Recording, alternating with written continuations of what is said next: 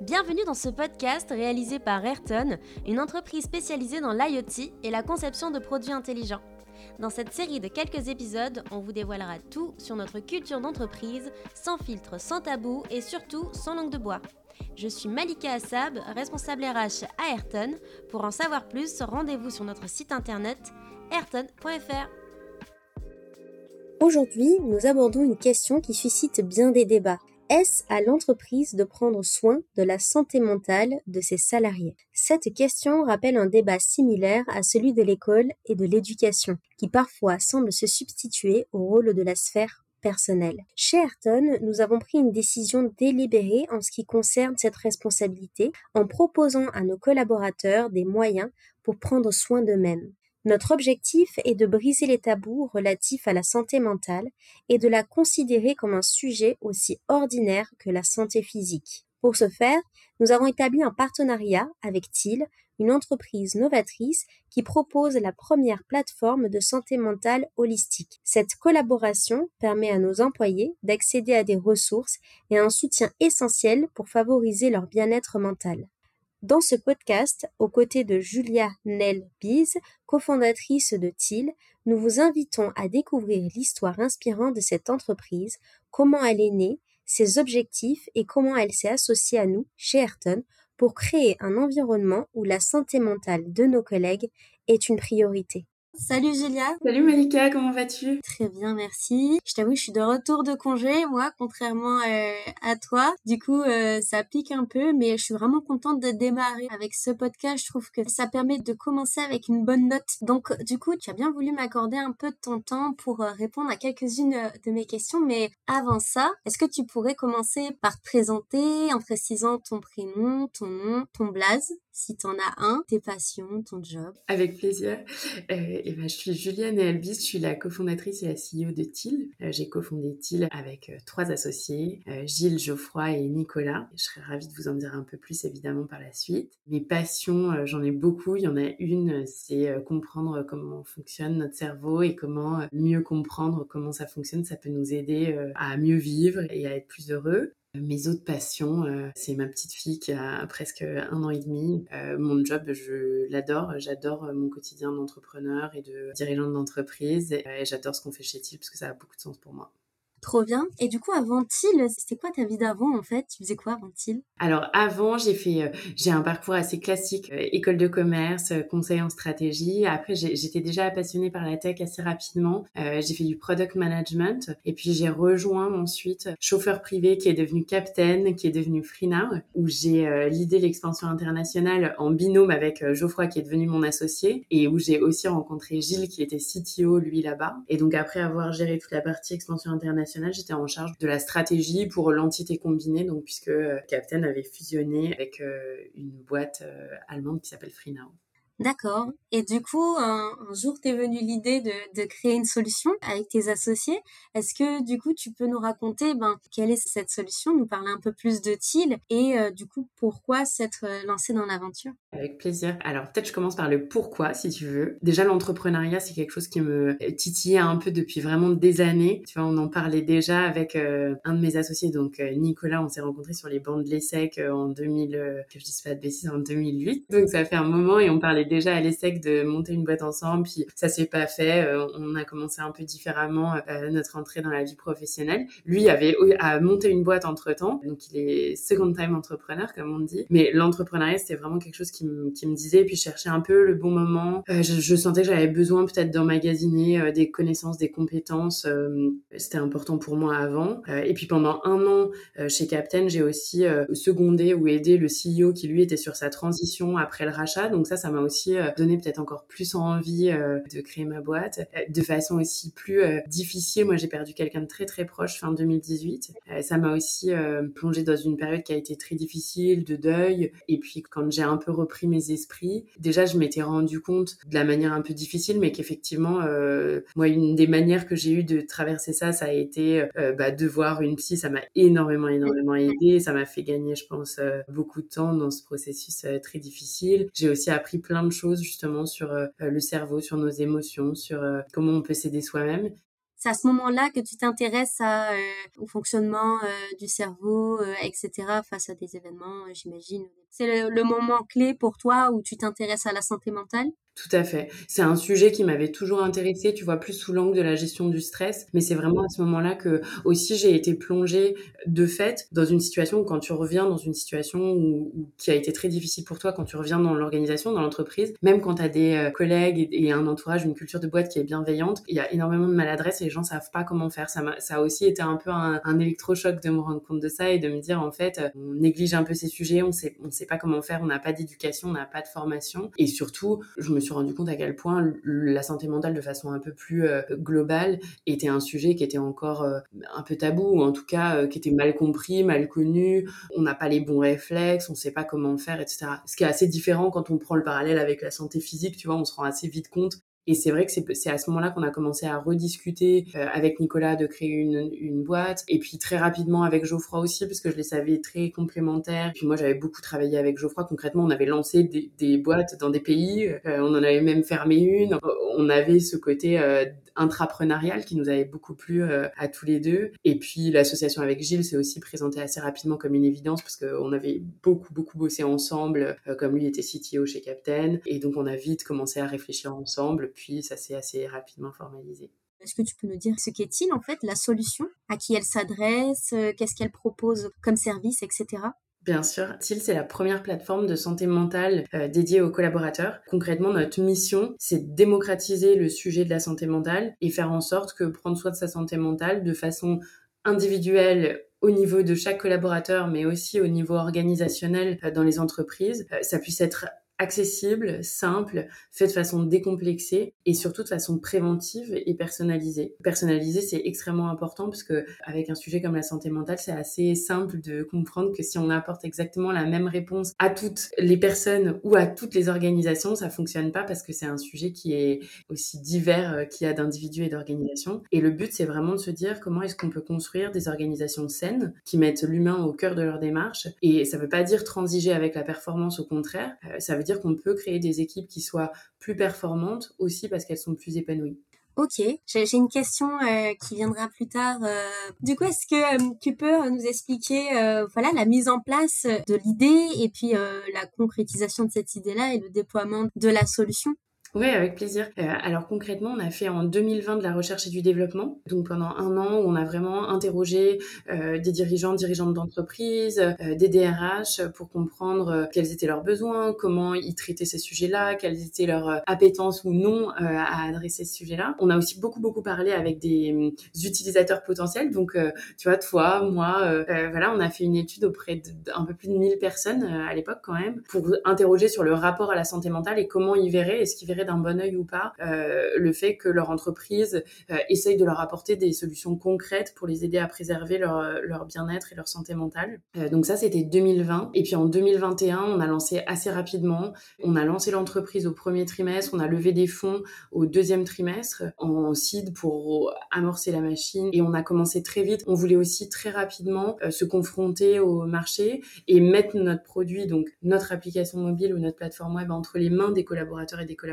et construire notre accompagnement RH. Donc on a fait le choix aussi de lancer d'abord ce qu'on appelle un MVP, donc un minimum viable product, pour essayer de commencer assez rapidement à avoir des premiers euh, retours des utilisateurs et des DRH et, des boîtes avec lesquelles on, bossait. Donc on a lancé à peu près au, deuxième milieu de l'année. Et puis ensuite, on a vraiment étoffé l'offre euh, au fur et à mesure pour qu'elle devienne ce qu'elle est aujourd'hui, où il y a vraiment un accompagnement individuel personnalisé qui passe par une application mobile ou une plateforme web dans laquelle les collaborateurs et les collaboratrices peuvent évaluer grâce à un indice propriétaire où est-ce qu'ils en sont, où sont leurs zones de vulnérabilité, où sont leurs zones de force aussi, parce qu'on n'en a pas forcément toujours conscience. Euh, on leur crée, euh, grâce à la plus grande bibliothèque euh, qui existe au monde de contenu de sciences cognitives et comportementales et de neurosciences, un programme qui est vraiment personnalisé pour chacun et chacune d'entre eux. Et ensuite, ils ont également la possibilité de consulter tous nos contenus comme ils le souhaitent évidemment, mais aussi de prendre rendez-vous avec un psychologue ou une psychologue quand ils le souhaitent. En parallèle de ça, on a un accompagnement qui est collectif, qui aide plus à accompagner les entreprises, à transformer la culture d'entreprise pour prévenir les risques plutôt que les gérer euh, quand ils se présentent. Et donc cet accompagnement, il passe un par l'usage de la donnée. Donc on récolte énormément de données grâce à l'application et à l'usage de, notre plateforme, qu'on anonymise évidemment, tout reste bien confidentiel, mais qu'on transforme en savoir pour l'entreprise, pour savoir où sont les problèmes, où sont les, signaux précurseurs euh, peut-être de burn-out, de surengagement, etc. Et on aide également sur tout ce qui est communication et ensuite mise en place des actions concrètes pour justement transformer la culture et promouvoir une culture plus saine du point de vue euh, de la préservation de la santé mentale des équipes. Trop bien.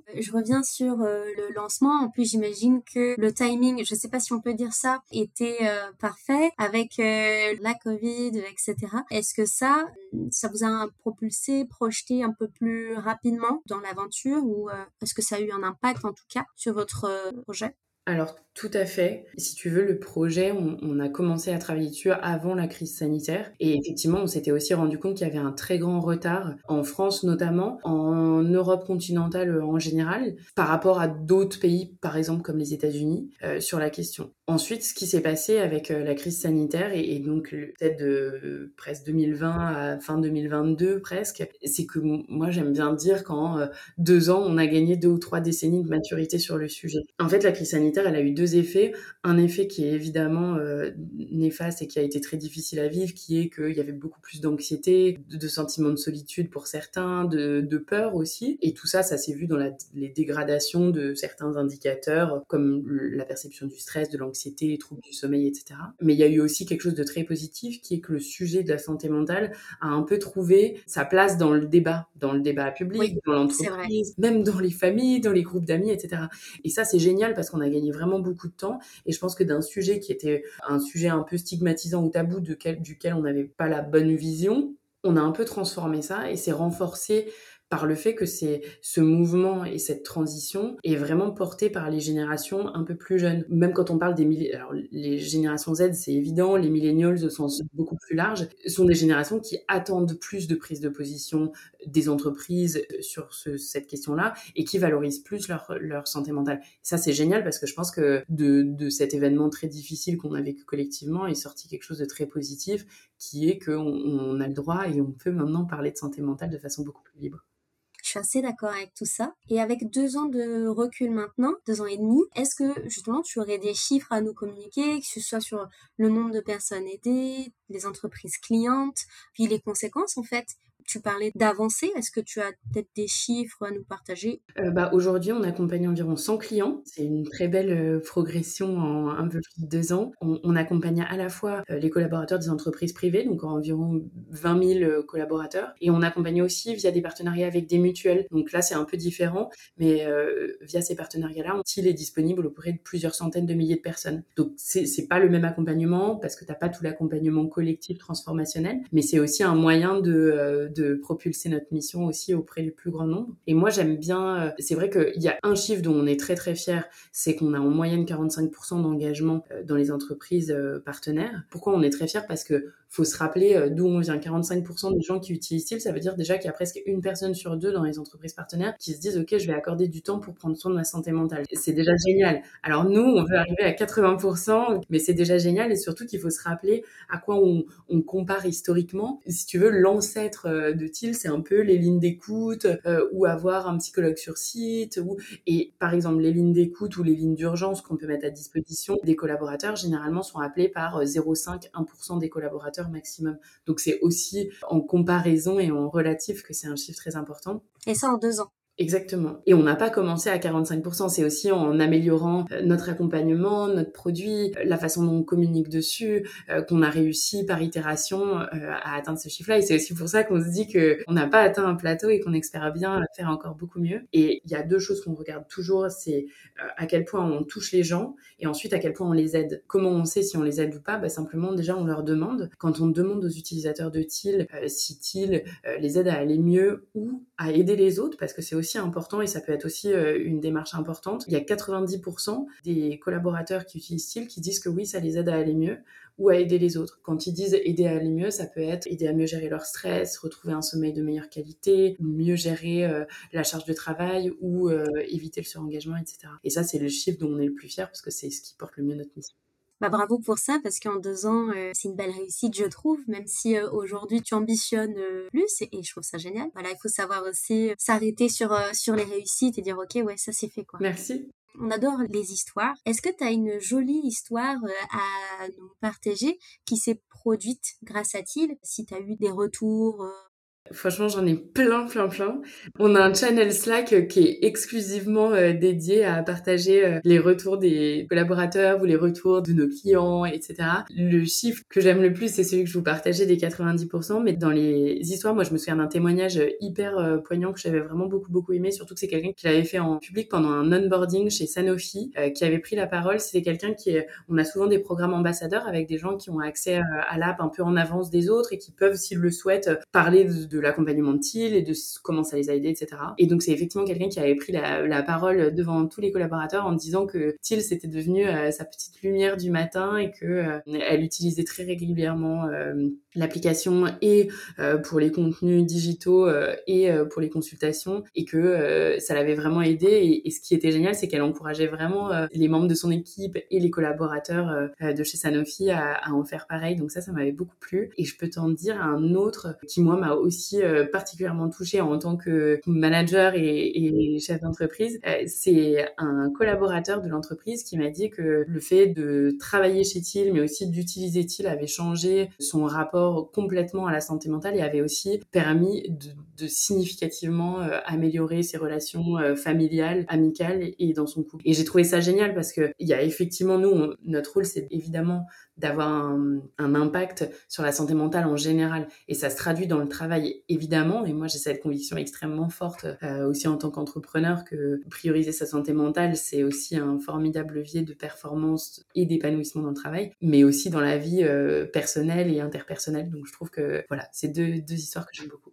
complètement. Et bon, après, on va pas rentrer dans ce débat, mais euh, voilà, ça pose aussi le débat de la, vie pro-perso. Euh, je pense que ça, c'est quelque chose au cœur de, vos réflexions parfois. Est-ce que on s'arrête à des, euh, problématiques liées en fait au travail ou on va un peu plus loin et on propose aussi aux collaborateurs de travailler sur des sujets un peu plus perso?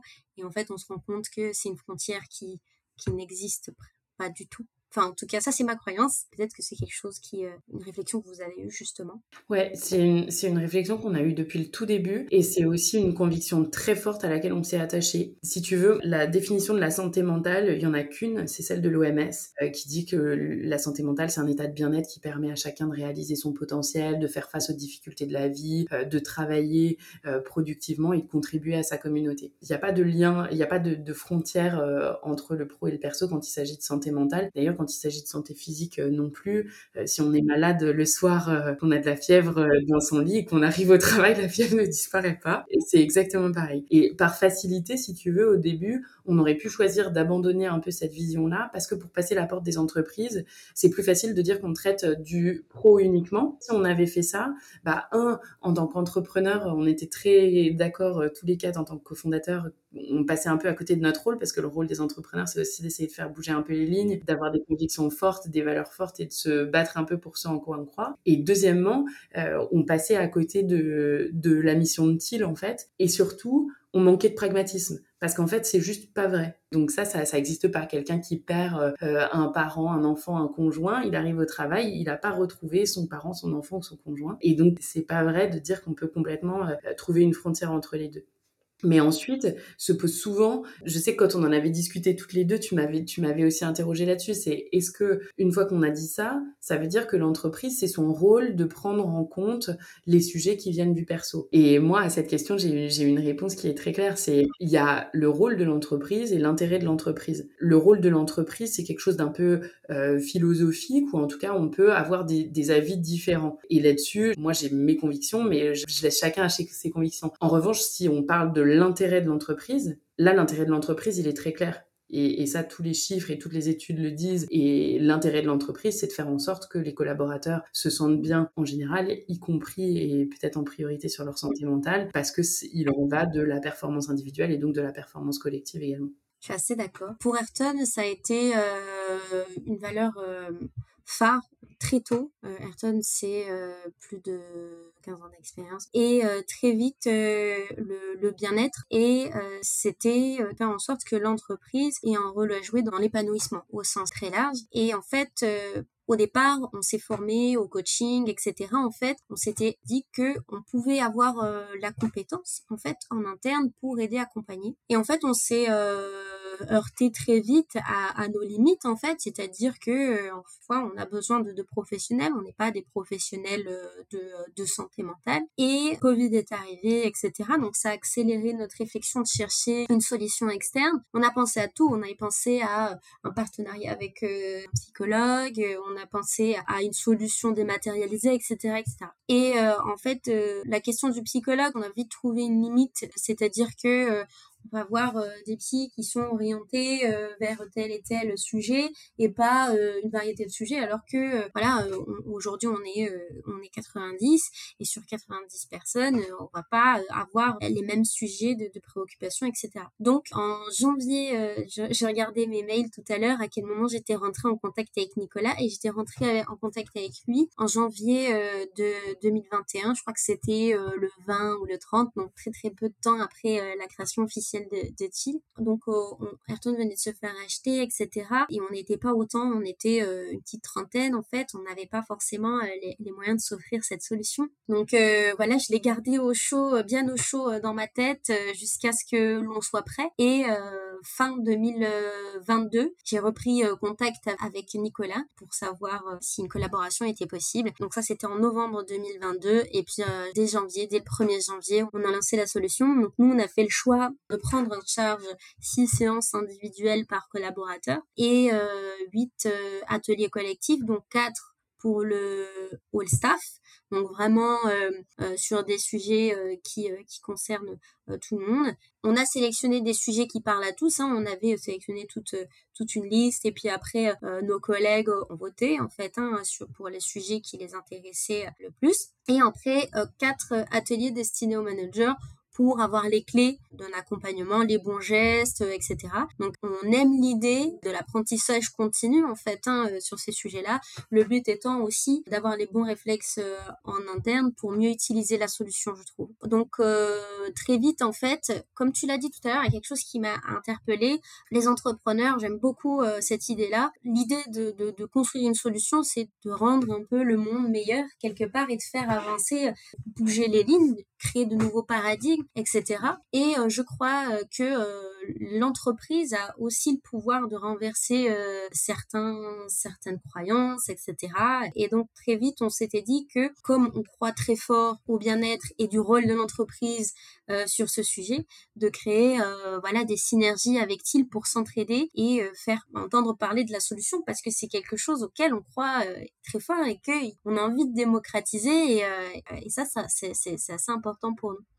Jusqu'à présent, vous nous avez euh, proposé un article pour parler de notre rapport euh, à, cette thématique, qu'on a adoré d'ailleurs faire. Euh, là, il y a un event qui se prépare pour le mois de septembre, donc pour parler de sujets phares. Et puis, il y aura deux, deux tables rondes qui traiteront DRH face à la santé mentale, une population un peu oubliée aujourd'hui, et la parentalité en entreprise, qui est un sujet je trouve, euh, encore un, peu euh, laissé pour compte et qui est tellement chamboulement et parce que oui il y a des la perte de personnes etc qui sont très très fortes émotionnellement mais l'arrivée d'un nouvel être dans un foyer euh, ça, ça, chamboule tout. Malgré voilà tout tout le bonheur que ça peut procurer mais du stress du manque de sommeil etc etc donc là je pense qu'il y, y a, un débat à soulever pour vous, euh, créer des synergies avec les entreprises, ça, ça veut dire quoi Au-delà de proposer euh, la solution euh, pour les entreprises, mais créer des synergies avec elles?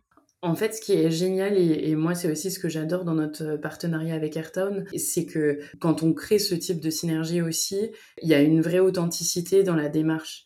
Et nous, c'est aussi ce qu'on a, ce qu'on a senti dans, dans les interactions qu'on a eues ensemble et avec toute l'équipe euh, Ayrton. C'est, tu le disais d'ailleurs quand tu parlais, il y a, beaucoup d'humilité. Vous faites ce que vous faites avec beaucoup d'authenticité, de vrai, une vraie volonté de faire bouger les choses et en plus avec humilité. Donc déjà, euh, honnêtement, bravo pour ça. Je trouve que c'est génial parce que vous faites plein de choses. Et en plus, quand tu dis très simplement, bah, on s'est formé, mais on n'est aussi pas des professionnels de la santé mentale ou dans nos discussions ou dans l'article qu'on a fait ensemble, vous êtes capable de dire, ah bah voilà, on a eu des de burn-out, on a vraiment envie de changer les choses. En fait, je trouve que c'est génial parce que c'est aussi ça, euh, l'entreprise euh, moderne, de savoir euh, reconnaître là où on peut avoir des failles et, c'est le meilleur moyen pour vraiment réussir à, changer les choses. Et c'est ça aussi, je trouve, créer des vraies synergies pour nous. Quand on crée des synergies et des partenariats comme celui qu'on a ensemble, ce qui est génial, c'est que ça nous permet aussi de porter beaucoup plus fort notre mission au-delà du fait, et bien sûr, on compte aussi la réalisation de notre mission dans le nombre de personnes qui ont accès à l'accompagnement, etc.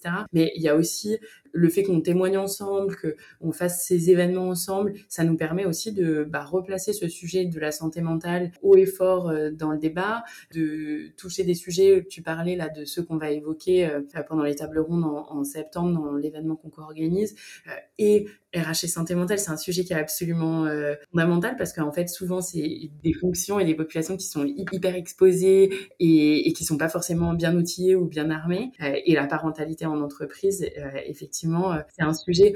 C'est vrai que moi j'ai parlé du deuil, qui est un sujet qui parle souvent, mais en fait c'est vrai dans tous les grands événements de vie. Et en fait, il y a les événements de vie euh, très très heureux, fort heureusement le plus souvent dans, les naissances, mais qui viennent aussi avec le lot de changements, de chamboulements et de réorganisation euh, qui, qui s'imposent et où l'entreprise, encore une fois, doit aussi s'adapter pour pour vivre le changement le plus positivement possible. Donc voilà. Mais si je dois résumer, tu vois, la force d'un partenariat comme le nôtre, je trouve que c'est vraiment de de pouvoir porter avec sincérité et authenticité euh, notre mission, euh, notre mission et les valeurs euh, qu'on a en commun. Tu parlais beaucoup des, tout à l'heure de la conscience des entreprises qui évolue. Donc aujourd'hui, tu arrives à, le mesurer, en fait, que la conscience des entreprises vis-à-vis du sujet de la mentalité a évolué. Et est-ce qu'on peut dire que c'est un peu comme le home office il y a dix ans, tu vois, qui, qui était voilà, peut-être un peu mal perçu? Ouais, ouais, j'adore, euh, j'adore euh, cette, euh, ce parallèle. Et je pense qu'il y a 10-15 ans, quand on parlait de home office, t'as beaucoup, beaucoup de gens qui disaient, oh là là, mais jamais ce truc-là va passer comme il est arrivé. non, ce truc-là ne va pas passer comme il est arrivé. Et, et donc oui, je pense que, en fait, c'est toujours, c'est aussi toujours comme ça quand il y a des grands changements, soit organisationnels, soit de paradigme. t'as les entreprises, t'en as qui vont avoir à cœur de vite s'adapter et de traiter ça comme une super opportunité et comment aussi, je tire mon mon épingle du jeu là-dessus parce que euh, prioriser ces sujets-là, ça va être un super moyen d'attirer plus de talents, de mieux les fidéliser, euh, de transformer euh, ça en une vraie opportunité et, celle qui résiste un peu plus longtemps. Néanmoins, ce que je vois, tu vois, ce qu'on peut mesurer ou en tout cas ce qu'on ce qu'on voit dans les faits, c'est que tout début 2020, euh, quand, quand on, parlait de ces sujets-là avec des dirigeants, tous des dirigeants euh, et des DRH, ils nous disaient beaucoup euh, Je trouve ça génial votre idée, mais je suis pas sûre, je suis pas sûre que c'est le rôle de l'entreprise je suis pas sûre de vouloir euh, ouvrir la boîte de Pandore et pro et perso, etc. Je trouve que là où on peut vraiment de façon tangible voir qu'il y a eu un changement, c'est qu'aujourd'hui la question qui se pose, c'est plus euh, est-ce que euh, est-ce que j'ai le budget? Est-ce que comment je fais pour le faire? En quoi vous avez trouvé la bonne formule pour traiter le sujet de la santé mentale avec un vrai impact? Mais donc les, les, les préoccupations sont pas les mêmes il y a encore des entreprises évidemment qui disent euh, non, euh, ce sujet-là, j'ai pas de problème chez moi, euh, bien sûr, mais quand même, il y a eu un, un changement de paradigme qui est évident. Oui, j'aimerais rebondir sur quelque chose qui me paraît hyper important. C'est que l'entreprise, elle a aussi une responsabilité, c'est de promouvoir le sujet et la solution, parce que il suffit pas de mettre la solution en place et de dire aux collaborateurs, aux collaboratrices que la solution est là et qu'elle est disponible pour ceux qui en auraient besoin. Mais c'est un sujet qui est encore euh, très tabou, la santé mentale, euh, en tout cas euh, en entreprise, je pense, de façon générale en fait. Et si on fait pas cet effort de parler de santé mentale, de rappeler que la solution existe, etc., on peut très vite se dire ah ben la solution ça fonctionne peut-être pas, il euh, n'y a pas assez d'engagement, etc. Je pense que euh, le taux d'engagement serait d'autant plus élevé s'il y a une pédagogie de la part de l'employeur au moment de la mise en place de la solution. Alors 100% d'accord Malika, euh, tu as tout à fait raison. Euh, je pense qu'il y a un rôle euh, de l'entreprise à jouer et surtout dans la communication pour rappeler, encourager, etc. Et le but c'est pas de se dire ah bah voilà on a mis ça en place, on le met de côté. On va pas créer une adhésion en un jour et on va pas créer une adhésion et un nouveau réflexe et une nouvelle. Il faut il faut imaginer aussi que prendre soin de sa santé mentale si on ne le faisait pas avant, c'est aussi comme créer une nouvelle habitude, une nouvelle habitude ou un nouveau réflexe, ça va pas se créer en un jour. Et puis vous allez aussi avoir des gens tout simplement qui pendant les trois premiers mois vont se dire bah non en fait euh, moi je me sens pas concernée je trouve ça super euh, mais ça me concerne pas et puis à un moment fût-ce parce qu'ils ont à ce moment-là un problème de sommeil un peu plus aigu, ou simplement parce qu'il y a un peu plus de stress, ou simplement parce qu'un collègue leur a dit mais attends essaye en fait, euh, moi je fais les exercices de cohérence cardiaque euh, avant mes prises de, de parole en public, ça m'aide énormément, etc. Et en fait, c'est aussi ce rappel euh, qui va aider justement à maximiser l'engagement dans le temps. Et donc nous, on aide là-dessus, on aide les équipes RH en vous donnant euh, des kits de communication qui soient adaptés à l'entreprise, euh, à, créer un peu un calendrier qui vous aide à relancer, à vous donner des supports de com les plus percutants possibles. On a aussi une communication directe euh, avec les collaborateurs, soit avec des notifications, soit avec divers canaux. mais effectivement, il y a une pédagogie à avoir. Et toi, tu disais au, au, lancement, mais c'est vrai aussi toute l'année tout au long de l'année. Et nous, on aime bien dire que le début d'un partenariat, c'est pas ah tiens on lance et puis après on disparaît. Non, on vous accompagne toute l'année pour justement rappeler, euh, faire de la présence à l'esprit et, et sûr que si tous les collaborateurs n'utilisent pas TIL, c'est pas un problème. En revanche, ceux qui en ont besoin, s'ils l'ont pas utilisé les trois premiers mois, eh ben ils vont savoir que c'est là, euh, ils vont savoir comment faire, ils vont savoir où chercher de l'aide, etc. Et ça, c'est important.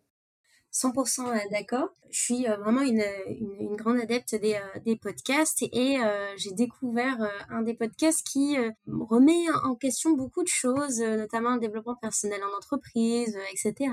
Ce, podcast-là s'appelle Méta de choc et en fait, il y a un des épisodes dont l'invité est, Albert Moukébert, donc un, docteur en neurosciences et psychologue clinicien, qui exprime que ce n'est pas le rôle de l'entreprise d'apporter des solutions pour résoudre des problématiques d'ordre personnel, voire intime. Toi, tu réponds quoi à ça? Je tiens à préciser que J'adore euh, ce qu'écrit et ce que dit euh, Albert Weiler et que je suis une grande fan de ses livres. Euh, par ailleurs, on a un point de, de désalignement ici. La première raison, c'est celle que j'évoquais au début, qui est de se dire il y a deux, il y a deux choses entre le rôle et l'intérêt de l'entreprise. Et encore une fois ici, toi, quand on dit des problématiques d'ordre personnel, si tu as un collaborateur qui est absolument brillant, mais qui est paralysé par le stress et qui n'arrive pas à prendre la parole en public, est-ce que c'est une problématique d'ordre personnel ou est-ce que c'est une problématique d'ordre professionnel? En fait, la frontière est tellement ténue que c'est très compliqué de, tirer un trait. Ça, c'est un des points. Un autre des points, c'est de se dire euh, qu'est-ce que ça veut dire le rôle de l'entreprise? Ce qui est important aussi dans, dans ce que nous on fait, c'est que déjà, c'est pas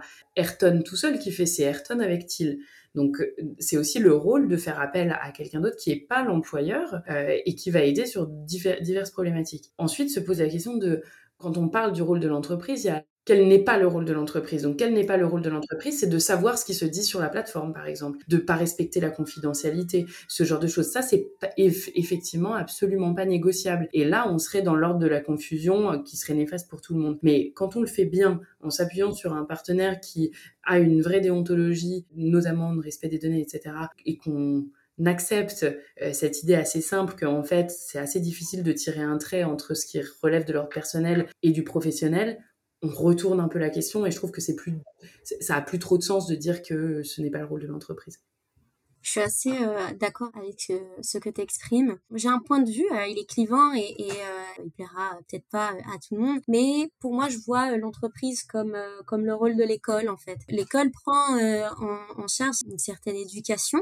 on attend de l'école que elles éduquent nos enfants sur des sujets, voilà, qui qui pourraient être de la sphère privée et pourtant. Et l'entreprise, c'est un peu la continuité de l'école parce que on, on continue à apprendre, continuer à progresser. En tout cas, les entreprises qui favorisent cet état-là et euh, pourquoi pas en fait être justement des grands acteurs de euh, certains sujets qui pourraient justement faire euh, changer des choses et qui font aussi du bien. Voilà, ça c'est mon point de vue.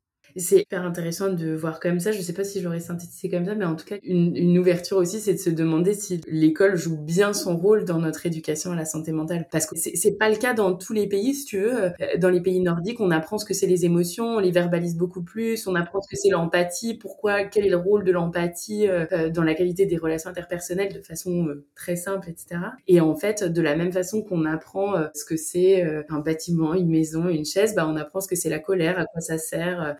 Et ça, je pense que ce serait très bénéfique aussi. c'est aussi le rôle de l'éducation plus largement des parents, mais c'est vrai que ce serait bien aussi que l'école puisse prendre le relais aussi sur cet aspect-là. Carrément. Au tout départ, tu parlais des ambitions que tu avais euh, d'engagement, etc. Quelles sont euh, plus globalement tes ambitions pour l'avenir de TIL aujourd'hui? Je trouve que quand je réfléchis aux ambitions euh, de TIL, il y a trois choses qui sont très importantes. La croissance, parce qu'on veut que notre solution et notre accompagnement puissent toucher le plus de gens et en France et au-delà de la France, à minima en Europe. La deuxième, c'est l'impact et donc c'est de s'assurer, en fait, notre ambition, elle passe aussi par le fait de s'assurer qu'il y ait toujours 90% ou plus des utilisateurs de TIL qui déclarent que ça les aide réellement euh, dans leur vie euh, à aller mieux. Et le troisième aspect, c'est l'équipe. Et donc notre équipe, elle va être amenée à beaucoup grandir là dans les prochains mois et les prochaines années. Et il y a aussi une vraie ambition euh, interne qui est de se dire qu'on veut être les cordonniers les mieux chaussés et réussir à prendre soin aussi de notre mission en interne et de faire en sorte qu'on fasse vivre l'ADN de TIL chez nous avant peut-être encore de le faire vivre à nos clients. J'ai vu que vous recherchiez à, recruter 30 euh, personnes d'ici euh, la fin de l'année. Quels sont les types de, profils euh, que vous recherchez en priorité Où est-ce qu'on peut trouver les offres? Alors, on peut trouver toutes les offres sur Welcome to the Jungle. On a un portail Welcome to the Jungle. On recrute effectivement une trentaine de talents là dans les prochains mois et on recrute dans toutes les équipes, donc en particulier tech et produits, donc des développeurs, des développeuses aussi, on espère. On recrute aussi beaucoup en marketing et en sales, donc dans l'équipe revenu et aussi dans toutes les fonctions euh, plus transverses, donc RH, euh, opérations, finances. Et surtout, on est toujours à l'affût euh, des super talents, super motivés. Donc si jamais candidat nous entend et ne voit pas l'offre de ses rêves, qu'il n'hésite pas à postuler en candidature spontanée. Super. Ça fait toujours plaisir de voir qu'une entreprise qui a du sens euh, est en croissance, crée de l'emploi, se développe d'autant plus. Donc euh, bravo pour ça. Et merci d'avoir euh, répondu à mes questions et puis surtout d'avoir pris un peu de ton temps pendant tes vacances pour réaliser cette interview. Merci à toi Malika, c'était un plaisir. J'espère que vous aurez apprécié ce moment avec Julia et moi-même. Vous êtes évidemment les bienvenus à notre prochain événement en partenariat avec TIL sur le thème merveilleux de la santé mentale qui aura lieu à 17h le 28 septembre prochain à Lyon. Des invités de marque seront présents parmi nous. Pour vous inscrire à cet événement, nous vous invitons à suivre le lien présent dans la description. Nous vous attendons nombreux et nombreuses, mais en attendant, prenez soin de vous.